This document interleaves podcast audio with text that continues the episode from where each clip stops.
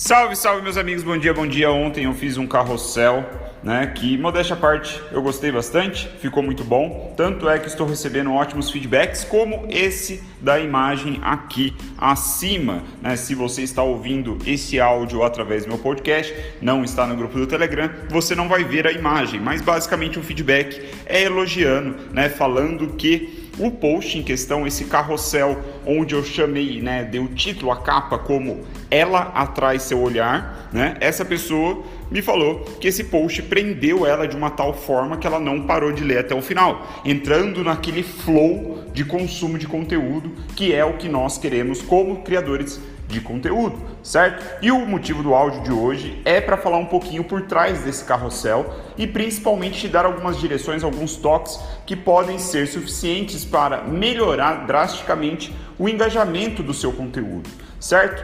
Esse, essa técnica, nessa né, reflexão que eu quero te trazer aqui é uma técnica de copywriting para início de conversa né? E depois eu vou falar um pouquinho além de uma forma mais subjetiva também do que eu fiz. Mas começando pela técnica, qual é a técnica? É o poder do um. O poder do um diz que a sua peça de conteúdo, né, a sua, a sua carta de vendas, a, o seu vídeo, seja o que você estiver fazendo, o conteúdo que você estiver fazendo, ele deve ser todo em torno de uma única grande ideia. Uma ideia.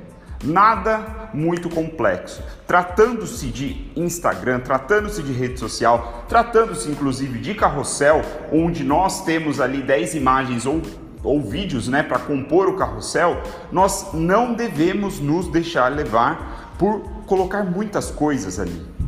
A minha experiência mostra, após aí mais de 60 carrosséis que eu fiz esse ano, que você é mais eficiente gerando engajamento, né? Comunicando-se com a sua audiência, se você se mantém firme na regra do um.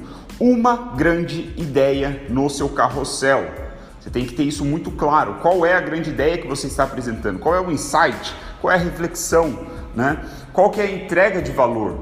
Não misture muitas ideias. Mesmo quando você faz é, um post de lista, que foi o que eu fiz recentemente, mostrando sete passos simples para você transformar conhecimento em produto, mesmo assim, onde eu trago sete passos, eu estou girando em torno de uma grande ideia que é transformar conhecimento em produto. Percebe? Então, uma grande ideia. Isso é muito importante. Por que eu estou te falando isso? Porque eu tinha isso em mente quando eu fiz o carrossel que eu estou falando.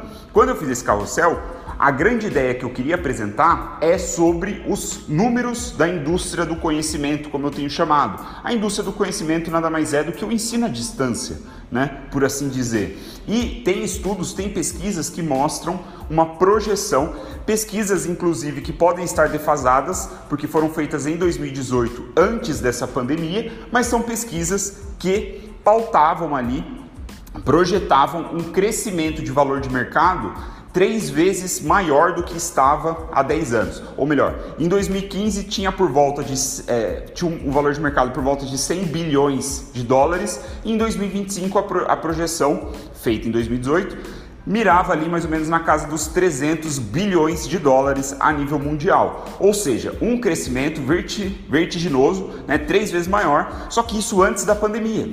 Antes desse vírus vir chacoalhar as estruturas do mundo, chacoalhar o status quo, né? E mudar essas dinâmicas. Então, a provocação que eu fiz no post, né, depois de apresentar o dado é: o que, que você acha que vai acontecer com essa tendência, com essa projeção?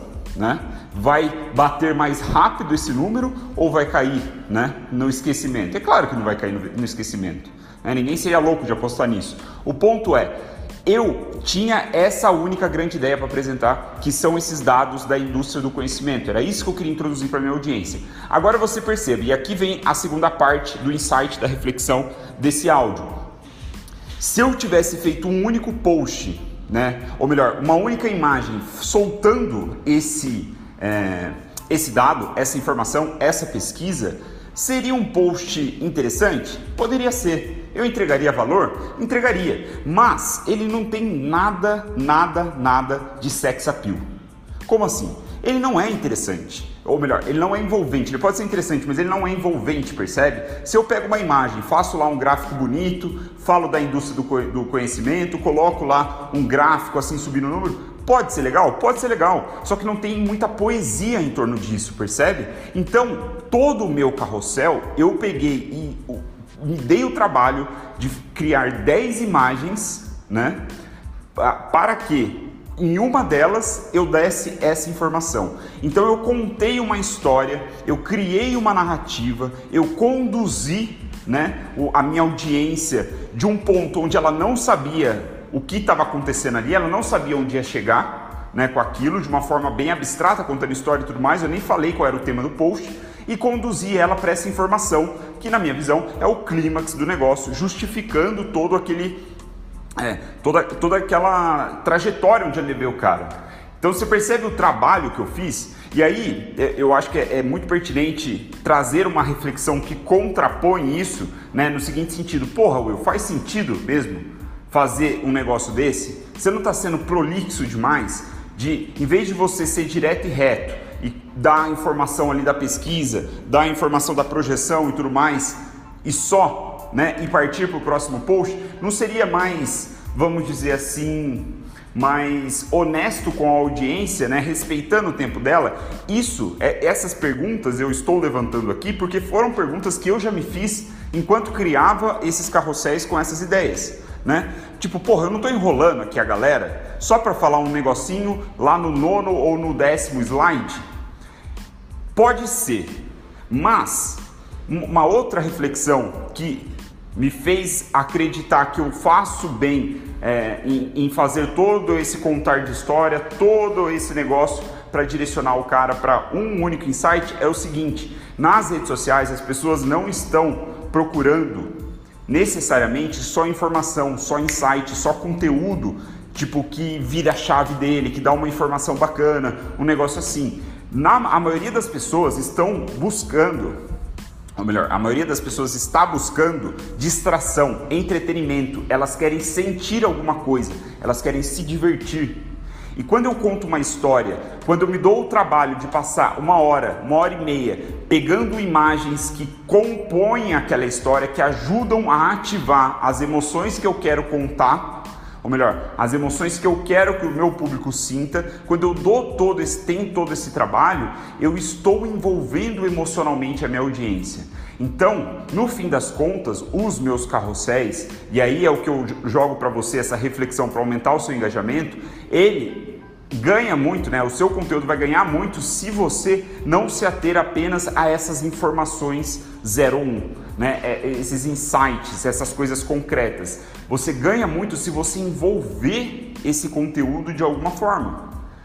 Percebe? Com essas questões emocionais isso tem um valor mais abstrato, mas existe um valor, existe uma razão para você gastar todo esse tempo contando uma história, criando um cenário para entregar ali uma informação. No caso aqui, que é a indústria do conhecimento tem uma projeção de valor de mercado de 325 bilhões de dólares até 2025. Percebe? Eu poderia ter entregado isso no story, uma frase única. Eu jogo isso no story, algumas pessoas da minha audiência vê. Só que, de novo, isso não tem sex appeal nenhum. Então, eu envolvo com outros recursos visuais, audiovisuais muitas vezes, para entregar isso de bandeja e aí ser a cereja do bolo.